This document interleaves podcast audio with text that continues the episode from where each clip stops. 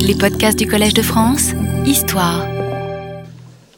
Nous allons donc euh, examiner maintenant ce que j'appelle la légitimité d'identification à l'intérêt général. Forme de légitimité qui, avec la précédente légitimité électorale, légitimité d'établissement, forme la base des deux modes de légitimation classiques de la démocratie. Deux modes de légitimation classiques que j'opposerai ensuite dans des séances ultérieures du cours aux nouvelles modalités d'expression de la légitimité démocratique, à savoir euh, la légitimité d'impartialité, la légitimité de régulation des majorités et la légitimité de proximité. Je commence, maintenant, je commence donc maintenant à examiner cette euh, deuxième figure de la légitimité d'identification à l'intérêt général.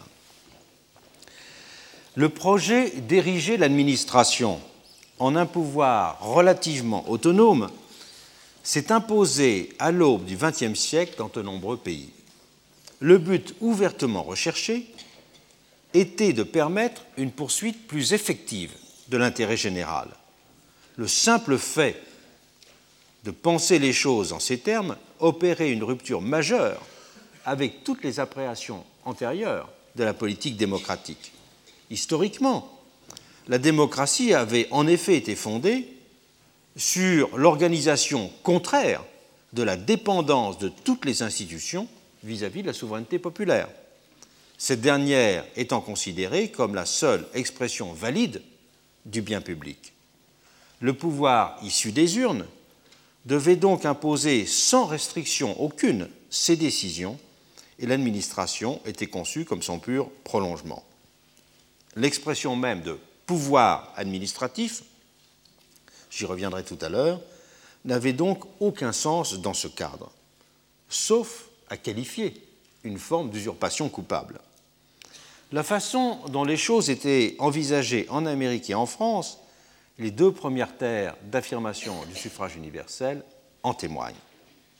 En Amérique, l'instauration du système des dépouilles qui faisait du parti au pouvoir le quasi-propriétaire des emplois publics, avait illustré cette conception de la démocratie. L'origine de la pratique remonte à Jackson.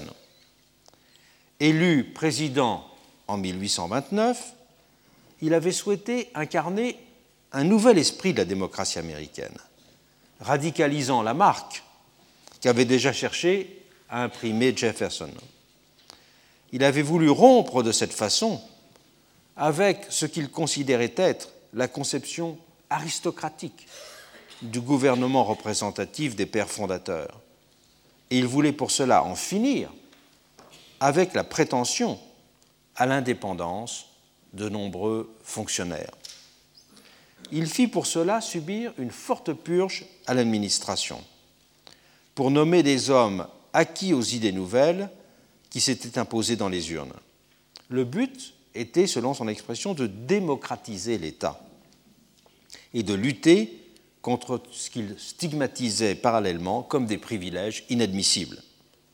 L'autonomie de la Banque fédérale étant particulièrement visée et dénoncée comme monstre antidémocratique.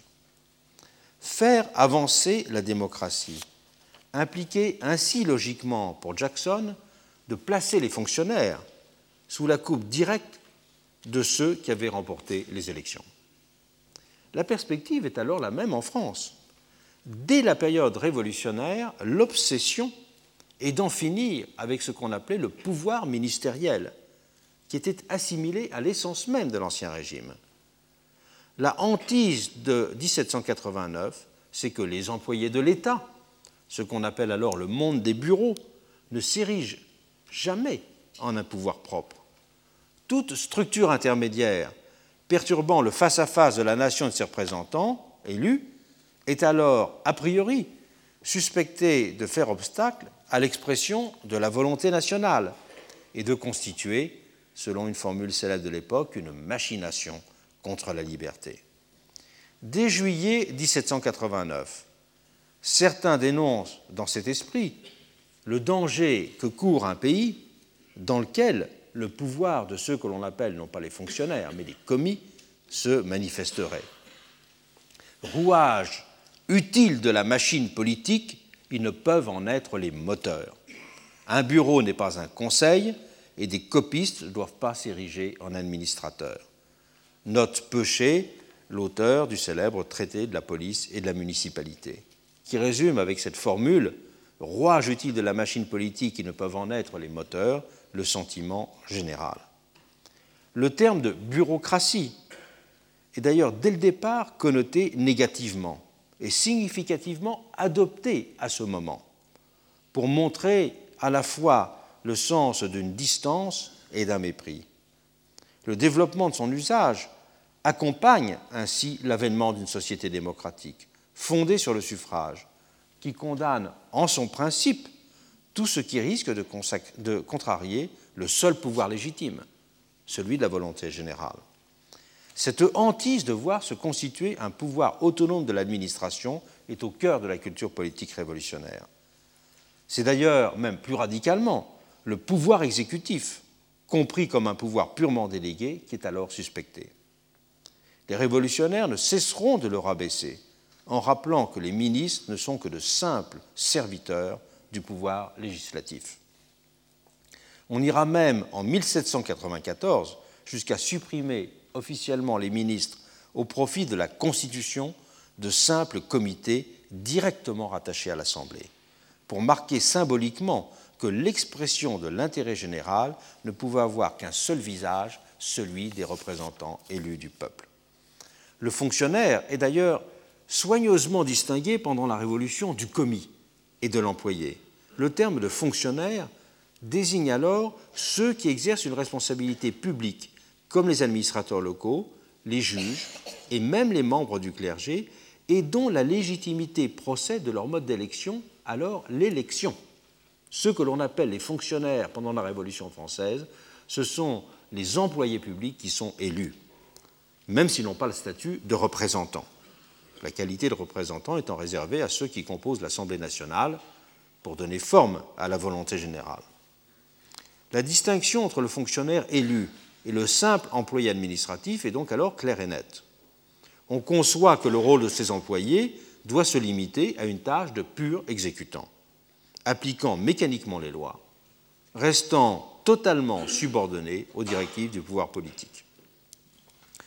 Royer-Collard, un publiciste du début des années 1820, note ironiquement à ce propos Nous ne devons jamais oublier que ce sont les délégués de la souveraineté populaire qui nettoient nos rues et qui allument nos réverbères. Dans ce contexte, personne ne peut même imaginer qu'il existe positivement ce qui serait de l'ordre d'un phénomène administratif ayant sa consistance propre. Le premier ouvrage qui marque une rupture sur ce point est un ouvrage d'Auguste Vivien, Études administratives. Donc les deux volumes sont publiés dans l'édition de 1852. Cette vision théorique de la subordination nécessaire aux politiques fut cependant progressivement ébranlée dans les faits par la multiplication des pratiques douteuses de clientélisme, avec les effets pervers qui ont résulté bien sûr sur le plan de la qualité du travail. L'adoption de critères objectifs de sélection des employés publics avait pour cette raison partout été discuté dans la première moitié du XIXe siècle. Le regard s'était notamment tourné vers les territoires allemands, qui avaient alors ouvert la voie d'une structuration rationnelle de la fonction publique. De nombreuses missions d'observation étrangères avaient ainsi étudié dès les années 1830 et 1840 le système prussien ou celui du Württemberg.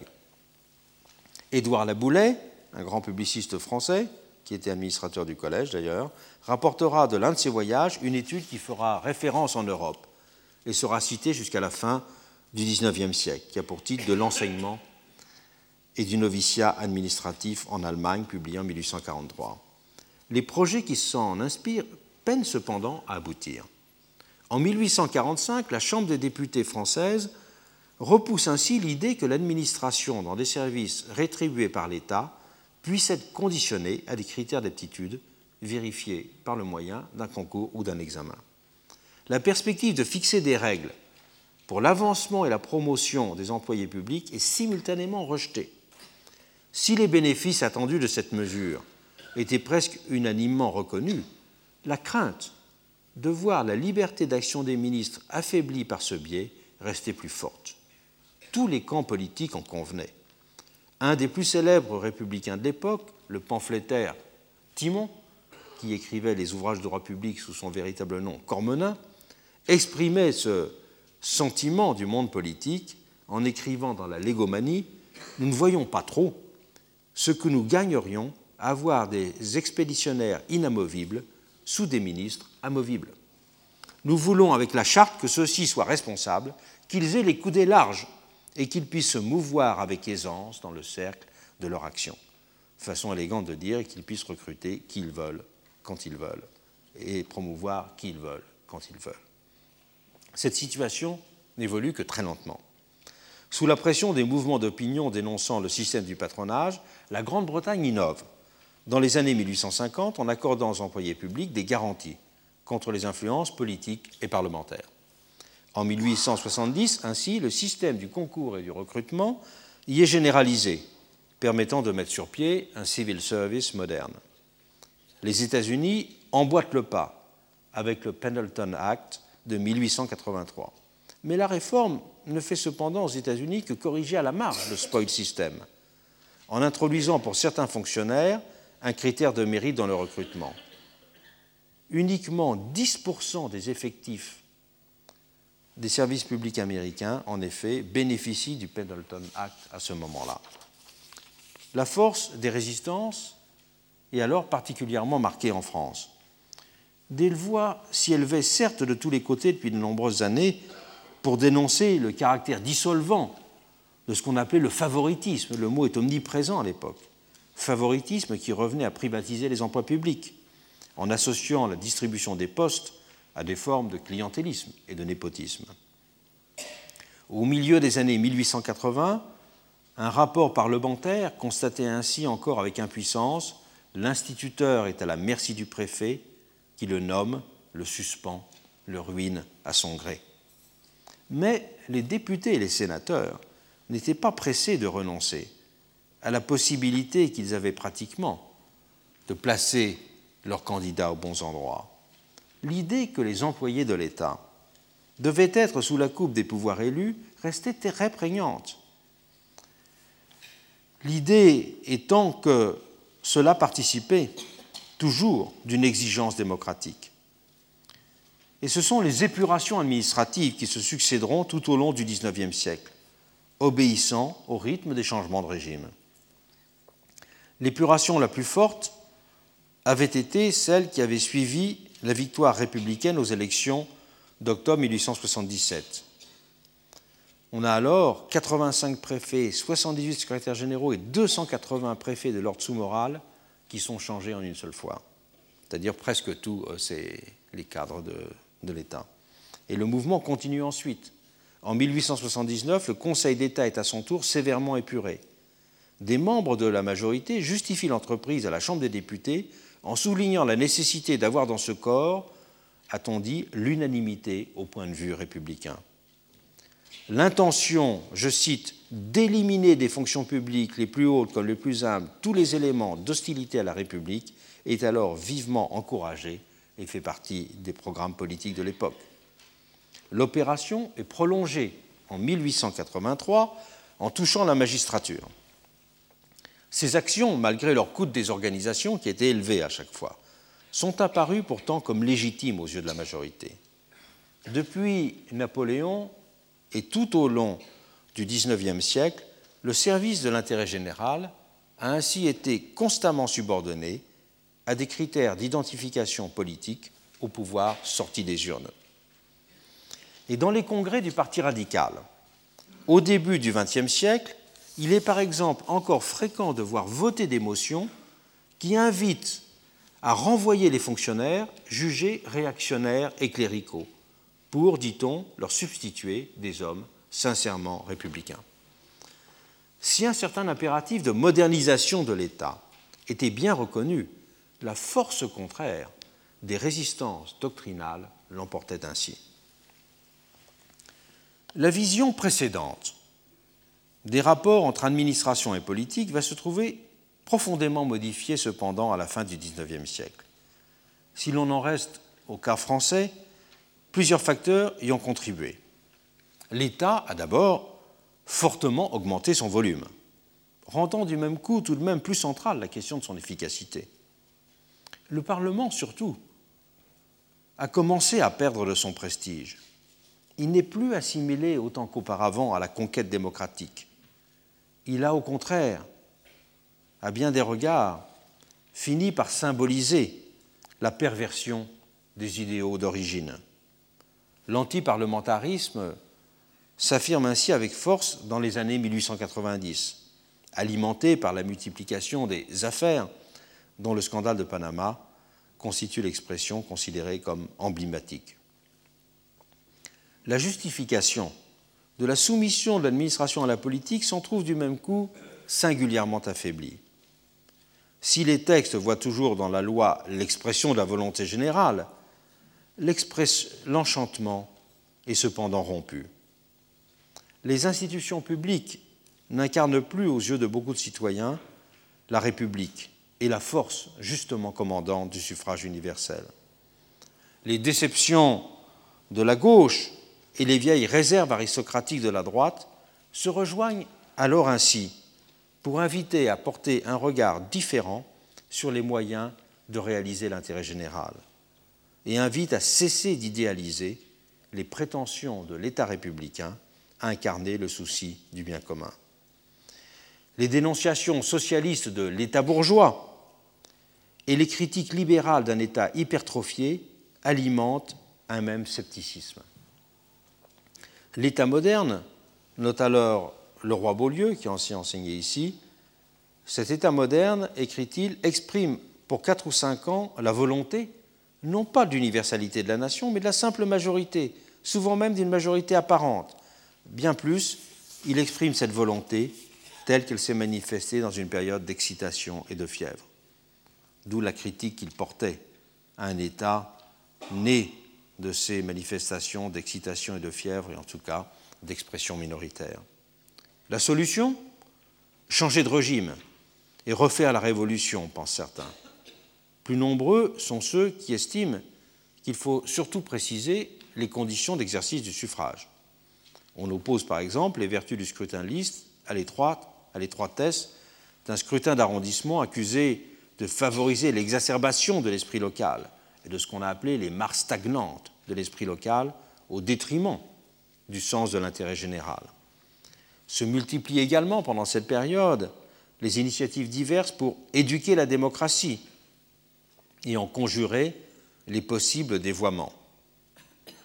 Les prudences libérales et républicaines recoupent aussi dans ce contexte les anciennes réticences proudhoniennes vis-à-vis du jacobinisme pour inviter à ne pas considérer que la définition de l'intérêt général résulte mécaniquement de l'expression du suffrage.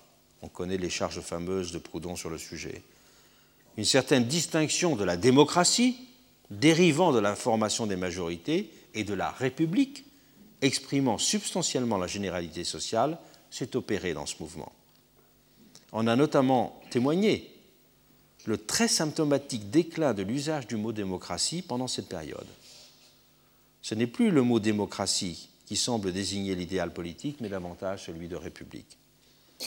Une nouvelle approche de l'administration, la doctrine du service public, a émergé dans ce contexte, invitant à considérer qu'une forme de corporatisme de l'universel, je reviendrai sur cette formule, dans lesquelles les fonctionnaires s'identifieraient à leurs tâches, pourrait dessiner un nouvel horizon à l'idéal républicain d'un gouvernement de l'intérêt général. Une solution équivalente s'est produite dans les esprits en Amérique dans ces mêmes années 1890-1900. En Amérique, ce sont surtout les partis qui sont mis au banc des accusés.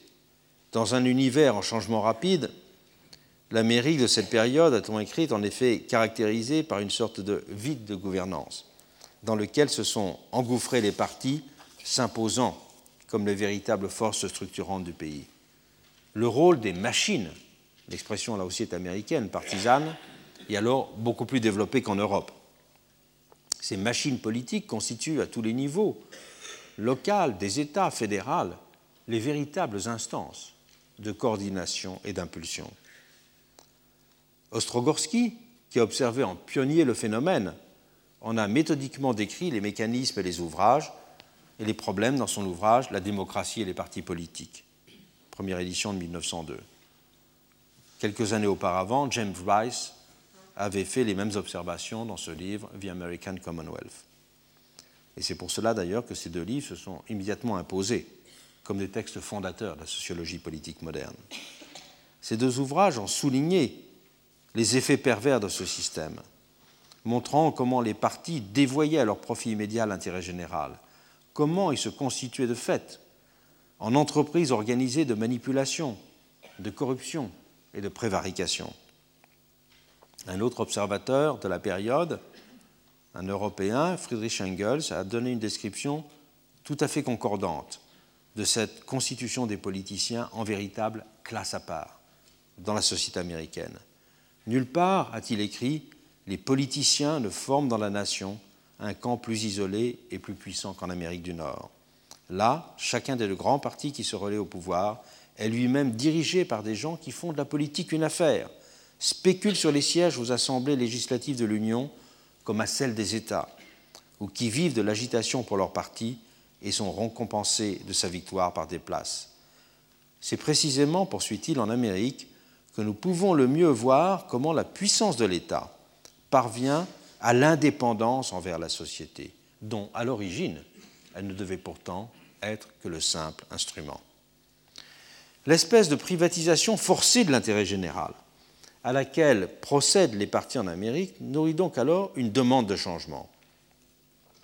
Le constat que la corruption a gangréné les institutions à tous les niveaux ne fait que renforcer cette attente. Tout un journalisme de dénonciation, celui des muckrakers, multiplie à cette époque les enquêtes et les révélations pour établir l'ampleur du phénomène et sensibiliser toute une génération. Ce qu'on appelle alors le Progressive Movement représente la tentative de sortir de cette ornière et de régénérer la promesse démocratique. Trois grandes voies sont alors explorées. La première est de resserrer le contrôle des citoyens sur leurs représentants et de développer des formes de démocratie plus directes. C'est alors le grand moment de développement du système des primaires, qui vise à réduire le poids des appareils partisans. Sont aussi mises en place, dans les États de l'Ouest notamment, exactement dans le mouvement de cette critique, des procédures d'initiative populaire et de référendum dans de nombreux États de l'Ouest. La possibilité de révoquer des élus, le recall, est également introduite à ce moment et nous le verrons dans une séance ultérieure, la formation d'autorités indépendantes de régulation remporte par ailleurs un écho favorable. Une troisième voie, celle qui nous intéresse ici, est en outre envisagée, celle d'une administration gouvernementale à la fois plus autonome et plus rationnelle. Si la corruption est le poison de la démocratie, c'est parce qu'elle est la forme la plus caricaturale, la plus extrême de ce qui consiste en une privatisation de la chose publique. Il faut donc euh, republiciser la chose publique. Une administration forte, en conclut-on, peut édifier un rempart contre de telles tentatives de privatisation, d'accaparement, en établissant les bases matérielles d'une meilleure résistance aux pressions de l'univers partisan. La raison et l'organisation rationnelle est perçue comme une expression de la généralité. C'est dans cette direction que va se constituer en Amérique une idéologie progressiste de la légitimité d'un pouvoir administratif objectif. Ceux que l'on appelait en Amérique les progressistes avaient alors le sentiment que la réalisation de la démocratie devait avant tout s'identifier à la réalisation d'un intérêt national, à la réalisation d'un bien public. S'il n'était pas facile d'en déterminer positivement le contenu, il était en revanche aisé de dénoncer tout ce qui faisait obstacle à sa réalisation, les intérêts particuliers, les approches partisanes, les forces aveugles du marché. Le but prioritaire était ainsi de protéger le peuple contre les intérêts de groupe, les politiciens corrompus et les prédateurs de tout poil. l'idée pour cela qu'il fallait soustraire aux influences politiques, keeping out of politics, la gestion du bien commun, s'est imposée dans ce contexte, contredisant d'une manière qui finit par être perçue comme une évidence les visions canoniques de la démocratie. La reconsidération des rapports entre administration et politique dans l'Amérique de cette époque est apparue à beaucoup comme la conséquence logique de cette analyse. Et le combat pour la constitution d'une administration plus rationnelle et plus autonome a ainsi mobilisé de nombreuses énergies dans l'Amérique du tournant du siècle. En Amérique ou en France, les deux pays ayant le plus précocement adopté le suffrage universel, le souci de définir de façon plus substantielle le régime de l'intérêt général s'affirme ainsi, de concert à partir du milieu des années 1880. Cette redéfinition, qui conduit à reconnaître une légitimité par identification à cet intérêt général, s'est donc opérée dans ces deux pays, mais sur deux modes différents. La mise en œuvre d'un corporatisme de l'universel dans le cas français et la constitution d'un pouvoir administratif objectif en Amérique. Comme on l'a dit, cette différence marque donc deux spécificités. Mais dans les deux cas, l'idée a bien été de mettre en place des pouvoirs substantiellement opérateurs de généralité, sur un mode sociologique et fonctionnel dans le cas français, de façon plus organisationnelle dans le cas américain. C'est de la sorte, dans l'Amérique libérale du tournant du XXe siècle, qu'a été paradoxalement formulée pour la première fois une doctrine moderne de la légitimité du pouvoir administratif, comme nous le développerons la semaine prochaine. Paradoxe qui fait écho à la constitution simultanée dans la France jacobine de la doctrine du corporatisme de service public. Double preuve que l'histoire réelle de la démocratie est bien éloignée des stéréotypes paresseux répétitifs dans lesquels elle est trop souvent confinée. Examinons donc maintenant ce qu'on pourrait appeler le modèle français de corporatisme de l'universel. J'emprunte cette expression à Pierre Bourdieu qu'il l'utilisait dans un autre champ d'application pour qualifier ce que pouvait être le rôle de l'intellectuel, qui à partir de la particularité de leur travail pouvait avoir pour but de euh, définir en quelque sorte une fonction d'intérêt général. C'était donc une célébration de l'intellectuel, et là je me sers de la formule pour euh, parler d'une célébration du fonctionnaire les années 1880 à 1914 voient s'imposer en France une génération exceptionnellement riche de juristes. Les œuvres d'Esmin, de Berthélemy, de Michou, de Dudy, d'Oriou, de Saleil vont alors ouvrir quantité de voies originales. Tous sont profondément marqués par la nouvelle compréhension de la vie sociale impliquée par l'émergence de la psychologie scientifique, avec Taine puis surtout Ribot, et de la sociologie, avec Espinasse, Worms et Durkheim. Tous sont aussi influencés par l'œuvre de Spencer qui rencontre un immense succès en Europe et en Amérique.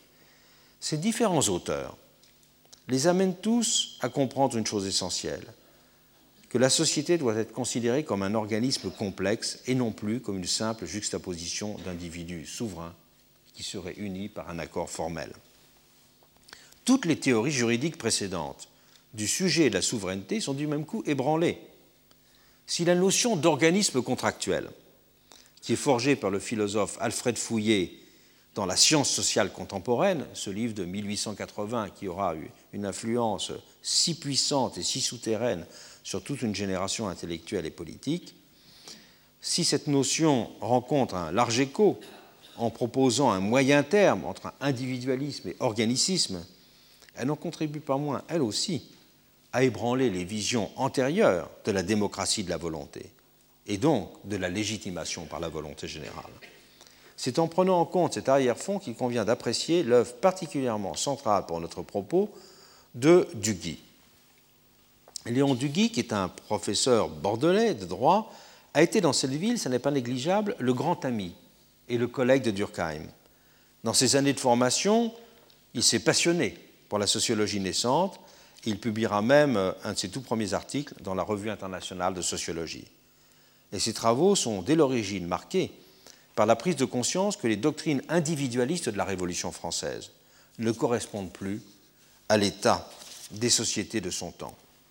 Face à l'avènement d'un nouvel âge du social, il appelle ainsi de ses voeux la reformation de corps intermédiaires pour régler la vie collective. Comme beaucoup de ses contemporains, il souligne l'importance des associations et considère que les syndicats seront amenés à jouer un rôle de plus en plus structurant. Cette approche le conduit, dans l'ordre politique, à rompre avec les théories qui ne conçoivent la formation du lien social que sous les espèces d'un contrat politique, érigeant une puissance sociale centrale.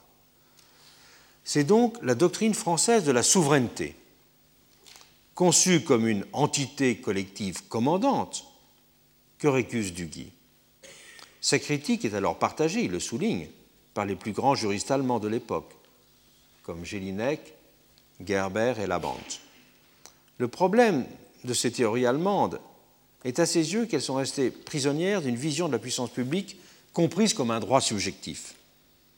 L'État comme personne morale, et non plus simplement le gouvernement, en étant le titulaire, ce sera la grande révolution allemande, de passer de cette notion d'État politique subjectif à l'État objectif.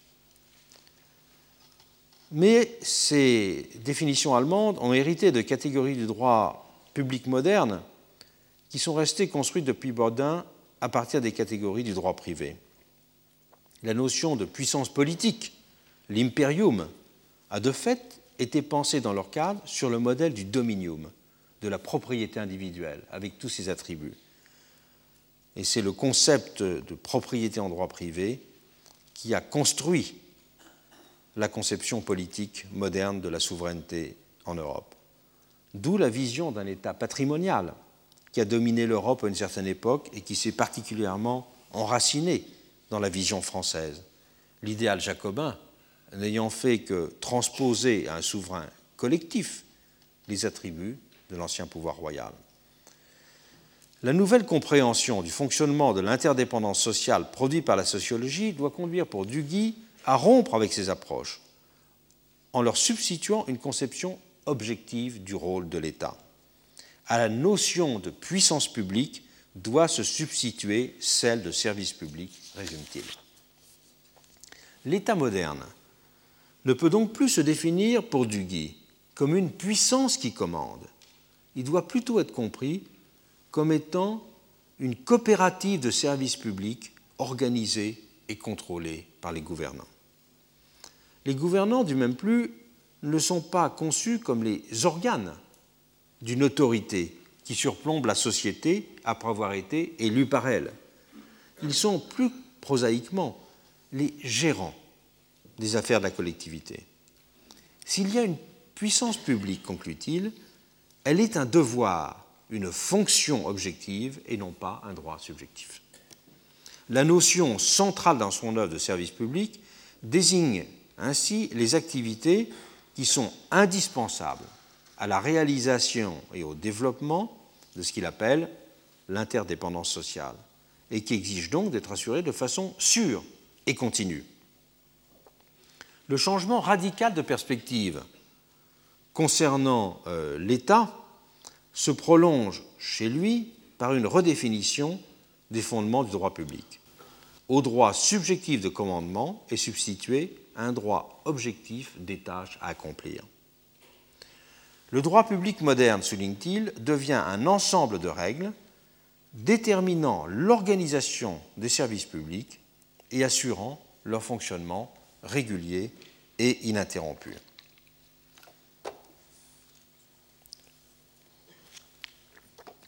L'approche de Duguy le conduit à envisager, dans des termes nouveaux en conséquence, la question de la légitimité politique. La puissance publique, écrit-il, ne peut point se légitimer par son origine, mais seulement par les services qu'elle rend à la société conformément à la règle de droit. Il substitue ainsi la notion d'intérêt général à celle de volonté générale pour fonder la légitimité du pouvoir. Pour lui, l'essentiel réside donc dans la finalité, dans l'objet de l'action publique et non pas dans son mode d'institution on trouve là formulée pour la première fois, de façon explicite, la distinction qui sera forgée ultérieurement, j'ai fait référence la semaine dernière, entre input et output legitimacy.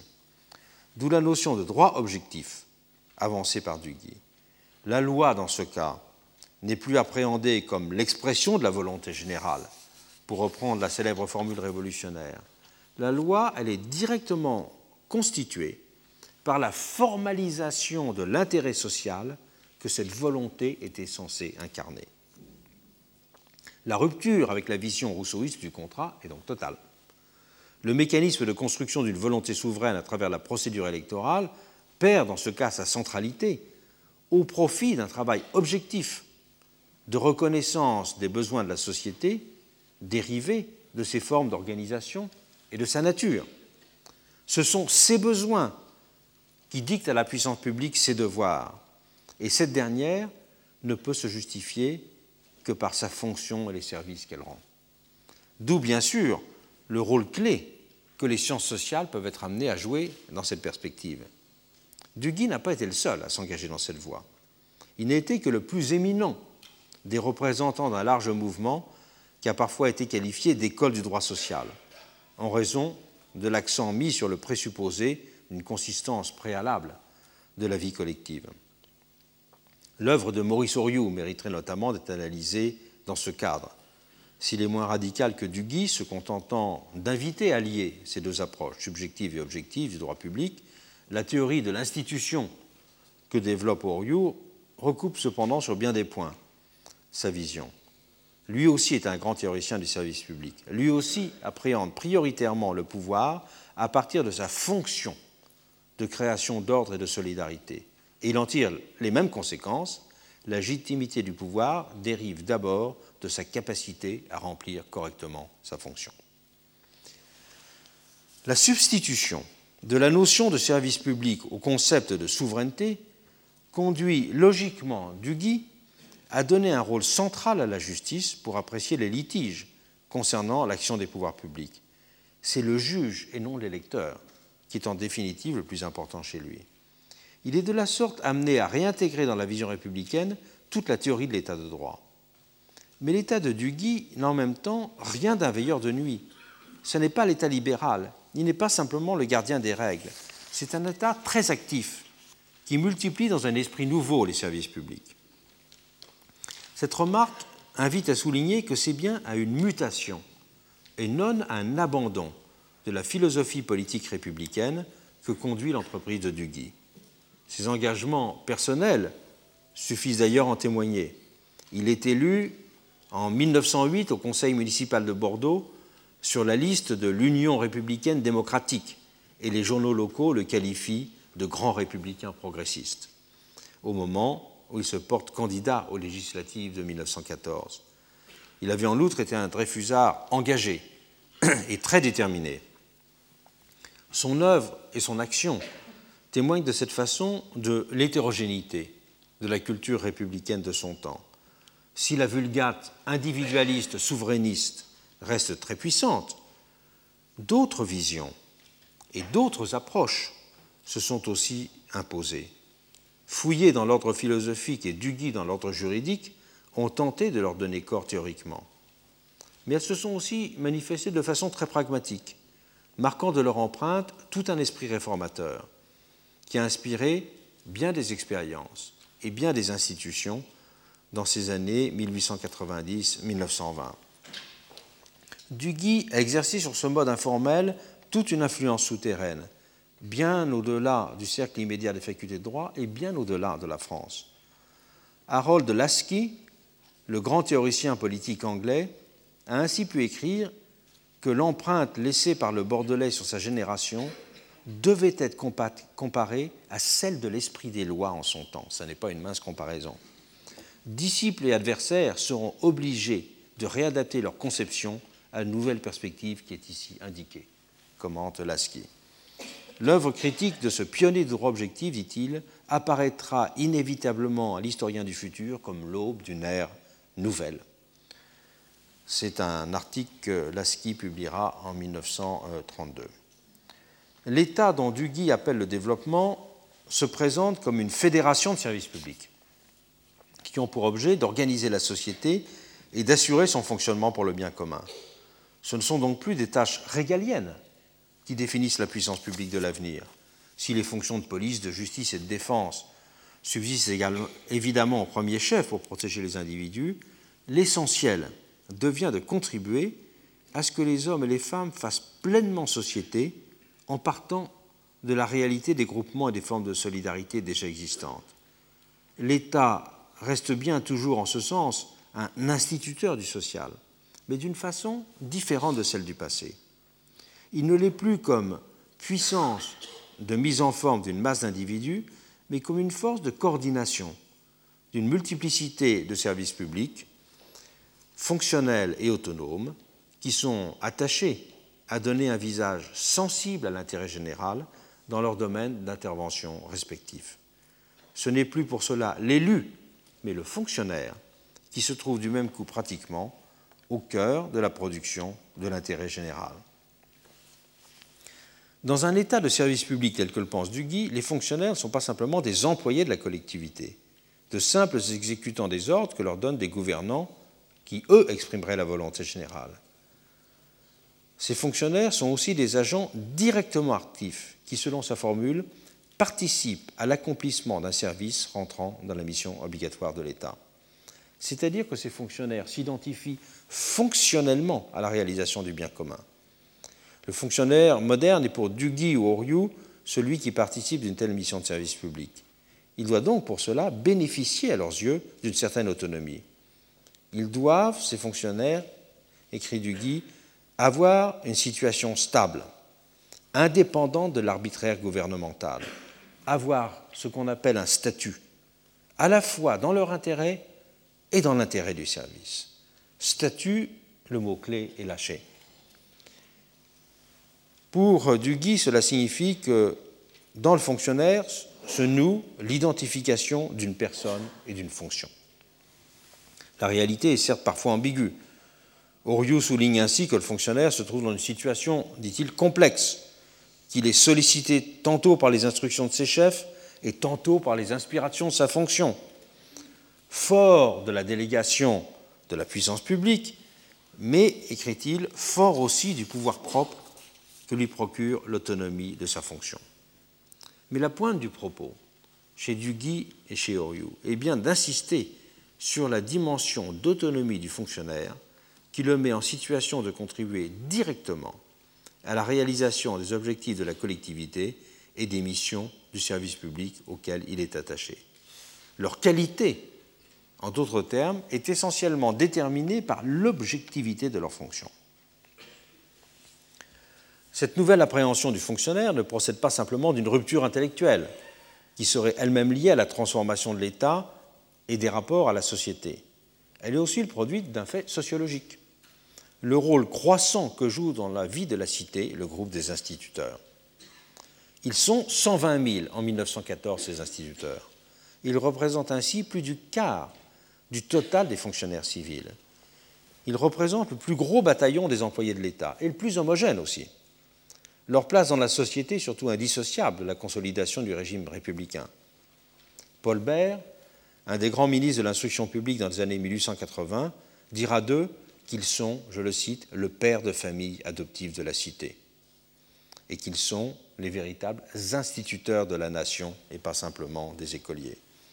Ces hussards noirs de la République, qui seront célébrés par Peggy, se sont effectivement totalement identifiés pendant toutes ces années de la Troisième République au régime, autant qu'au pays lui-même.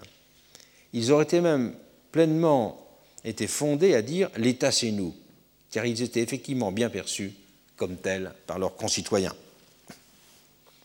Fait significatif, dans la grande enquête que euh, Jacques Ozouf a menée auprès des instituteurs de cette euh, période, des survivants, il y avait quand même plusieurs milliers, il voit dans cette grande enquête que près de la moitié d'entre eux assimilaient l'emploi, leur emploi à l'exercice d'une vocation, et qu'ils retrouvaient de la sorte instinctivement le langage des membres des grands corps d'Ancien Régime pour indiquer que leur existence et leur fonction se superposaient parfaitement dans un ordre aussi bien moral que professionnel. Un autre ministre de l'enseignement de l'époque, Eugène Spuller, dira Une fonction publique de cette sorte n'est pas une profession. Et c'est d'ailleurs pour cela, ajoutait-il, que ces agents doivent toucher un traitement qu'on ne saurait confondre avec un quelconque salaire. Il n'était pas champion d'arithmétique, mais il avait le sens des catégorisations juridiques. C'était par les deux, comme on le faisait, les grands magistrats du royaume deux siècles plus tôt, tout simplement.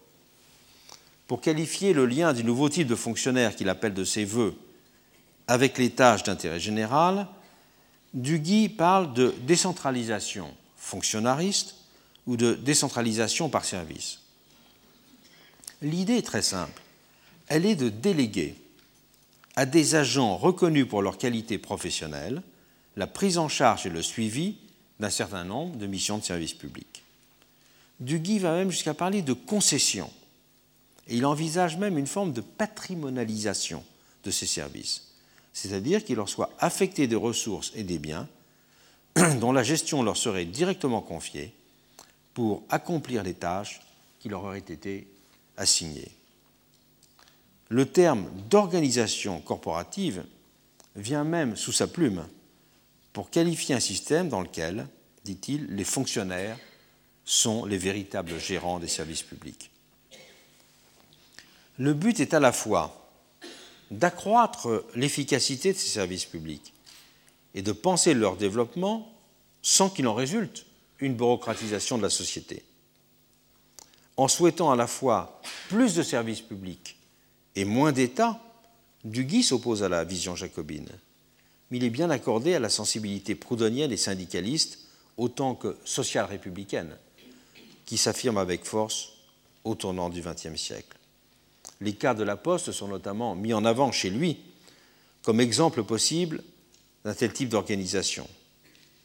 Il y a d'ailleurs à cette époque un domaine dans lequel ce type de décentralisation fonctionnariste est en partie réalisé, celui de l'enseignement supérieur des lois de 1880 et 1896 avaient ainsi pour la première fois garanti l'emploi des universitaires, ne les faisant dépendre que de leur père. C'est par exemple un conseil de l'université et non le ministre qui prend les décisions affectant la carrière des professeurs. Ceux-ci sont protégés dans l'exercice de leurs fonctions en étant déclarés inamovibles. Et ce sont aussi les facultés, constituées du corps des professeurs concernés, qui décident du contenu des enseignements et de leur mode de validation. Les universitaires bénéficient dans ce cas de l'équivalent d'un statut protecteur dans lequel se superposent et leurs devoirs et leurs prérogatives. Ils sont, de cette façon, pleinement identifiés à leurs fonctions. Ils constituent un bon exemple de ce corporatisme républicain dont Duguy prônait la généralisation. La rupture avec le modèle souverainiste jacobin opéré par ce type de décentralisation fonctionnariste ne date cependant pas seulement de cette période. Dans le domaine de l'enseignement auquel je viens de faire référence, c'est dès l'Empire, en 1806, qu'il est question de la formation d'une corporation enseignante en France. Au moment où il met sur pied l'université, qui supervise, à l'époque le mot université signifie qui supervise tout le système d'enseignement public, du primaire au supérieur, hein, c'est pas l'enseignement supérieur, Napoléon comprend qu'il lui faut pour être efficace, mettre en place un mode de fonctionnement différent de la gestion publique ordinaire. Au principe que l'on pourrait qualifier de mécanique de la centralisation administrative, il envisage dans ce cas de l'enseignement une prise en charge plus organique. La raison de cette différence, elle tient à l'objet en cause. Si la procédure administrative peut être adaptée pour gouverner les choses, elle ne convient pas, estime-t-il, pour former des personnes. Il est nécessaire, dans ce dernier cas, de donner un esprit commun à l'entreprise éducative, de lier étroitement la condition des enseignements à leur mission, l'accomplissement de ces dernières étant dépendante de leur comportement quotidien et pas seulement de leur respect des règles formelles.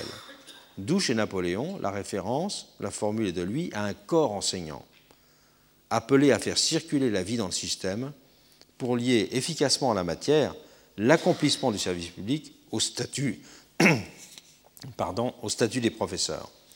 Fourcroy, qui rapportera sur ce projet de corps enseignant au Conseil d'État, souligne qu'il a pour objet d'ouvrir une carrière à l'état de l'enseignement, de lier par des rapports intimes et des devoirs réciproques tous les individus attachés à cette carrière, d'y créer un esprit uniforme pour l'éducation et l'instruction de la jeunesse, d'y attacher les personnes par des droits, des titres et des espérances, d'en assurer les succès et la durée par la règle et la subordination.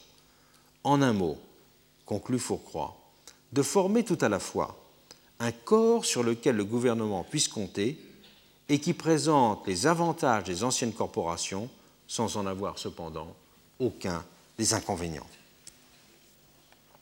Dès les premières années de la Restauration, un jeune publiciste du nom de Guizot va théoriser cette conception que des corps administratifs redéfinis pourraient jouer dans la place d'un État fort et d'un gouvernement efficace. Le libéral a mis sur ce point ses pas dans ceux de l'homme d'autorité en partant de l'idée que le gouvernement moderne est double. Il est d'un côté pouvoir administratif traditionnel et de l'autre ce qu'il a appelé à un moment gouvernement intérieur et ce qu'il qualifiera ensuite de gouvernement des esprits. Thème qu'il thématisera dès 1816 dans son essai sur l'instruction publique, montrant que la distinction en matière d'instruction publique était indispensable car il ne pouvait être question dans cette matière d'une administration et qu'il fallait au contraire, dit-il, créer un grand corps laïque qui se réunit à l'État. Chez lui aussi, l'idée est bien de mettre en place une sorte de congrégation publique. Son expression, il emploie l'expression, mais elle est employée également par Napoléon au Conseil d'État. Une congrégation publique totalement dévouée, mais qui aura en même temps une vie propre, qui puisse lui donner vitalité et l'inscrire dans la durée. Dans cette perspective, l'esprit de corps n'est plus l'ennemi de la généralité il en devient le serviteur. L'esprit de corps, il est un principe, je cite Guizot, un principe d'union et d'énergie, qui n'a que des avantages lorsqu'il rapproche et lie entre eux les individus sans les séparer de l'État. Ce corps enseignant, pour ces différentes personnes, est bien à l'État moderne, la comparaison de Napoléon, ce que les jésuites aspiraient à dans une société ancienne, un groupe confondu dans le temps avec sa mission. Pour Napoléon comme pour Guizot, le but est bien en effet de superposer l'intérêt particulier d'une profession avec la réalisation de l'intérêt public. Et c'est ce modèle pionnier que certains souhaitent généraliser un siècle plus tard. Pour qualifier le corporatisme de l'intérêt général qui s'agit en ce sens d'édifier, Oriou parlera même d'un office social à remplir. Et le théoricien de l'institution n'hésite pas à prolonger cette dénomination aussi suggestive que provocante en considérant que certains fonctionnaires, il parle notamment des magistrats judiciaires, des officiers, des professeurs, doivent bénéficier, dit-il, d'une sorte d'état privilégié, c'est-à-dire correspondant à la détention de l'équivalent de droit de propriété sur le titre de la fonction et même sur l'emploi. En utilisant ce vocabulaire, emprunté au droit public et à l'organisation sociale de l'Ancien Régime, il veut faire comprendre que c'est un équivalent fonctionnel des anciens ordres et des anciens corps qu'il s'agit de faire revivre pour accomplir le projet républicain d'un gouvernement de l'intérêt général, comme s'il ne pouvait y avoir de meilleurs gardiens d'une tâche que ceux dont l'existence se confond avec elle. Duguy, je l'ai cité tout à l'heure, avait employé le mot statut. Ce mot, il s'impose alors en France, dans les toutes premières années du XXe siècle, pour désigner un système de garantie et de devoirs organisant la situation des fonctionnaires. Duguy en sera un des principaux théoriciens. Il s'agit pour lui de manifester que les fonctionnaires ne sont pas des employés comme les autres. Dans la dépendance immédiate de leur employeur, l'État patron, selon la formule que l'on emploie à l'époque. Ils doivent plus largement être caractérisés par leur tâche objective de serviteurs de l'intérêt général. Si le statut profite aux fonctionnaires, note en conséquence Duguy, il n'est pas établi en réalité en vue de ses intérêts, mais uniquement dans l'intérêt du service public. Le statut repose ainsi sur l'idée que le fonctionnaire s'identifiera d'autant plus à sa mission qu'il se sentira plus fortement, qu'il plus et plus efficacement défendu par la loi dans sa situation. Le but est ainsi de superposer, de solidariser l'intérêt du service et celui du fonctionnaire. Il travaillera d'autant mieux et d'autant plus que sa situation sera plus solidement protégée, résume Duguy. On veut d'une certaine façon faire du fonctionnaire cette catégorie de personnes qui auront intérêt au désintéressement. On attend de la personne et de la fonction qu'elle puisse matériellement et même psychologiquement fusionner dans le statut. Ce statut, dans les yeux de ses promoteurs, agit donc comme un dispositif vertueux qui conduit à encastrer la morale sociale dans les caractéristiques mêmes du groupe professionnel. Ce statut fait en sorte que les fonctionnaires aient donc cet intérêt au désintéressement. Fervent apôtre de la mise en place d'une institution statutaire de cette nature, Durkheim disait de son côté que l'État pourrait de cette façon se muer en un groupe de fonctionnaires sui generis, au sein duquel s'élaborent des représentations et des volitions qui engagent la collectivité. Le statut a bien pour objet, dans cette perspective, de fonctionnaliser les employés de l'État, d'en faire un ensemble détaché de toutes les adhérences particulières, de les constituer en un groupe spécifique incarnant bien un véritable corporatisme de l'universel. Et si cette vision a été soumise à discussion, même si elle a mis longtemps avant d'être mise en œuvre à travers un statut de la fonction publique, elle a produit immédiatement des effets politiques et des effets psychologiques avant de produire des effets dans l'organisation réelle de l'organisation de l'État. Nous verrons donc la semaine prochaine l'autre forme et l'autre volet, celui du mode d'organisation rationnelle de l'administration à l'américaine. À la semaine prochaine. Retrouvez tous les podcasts du Collège de France sur www.collège-de-france.fr.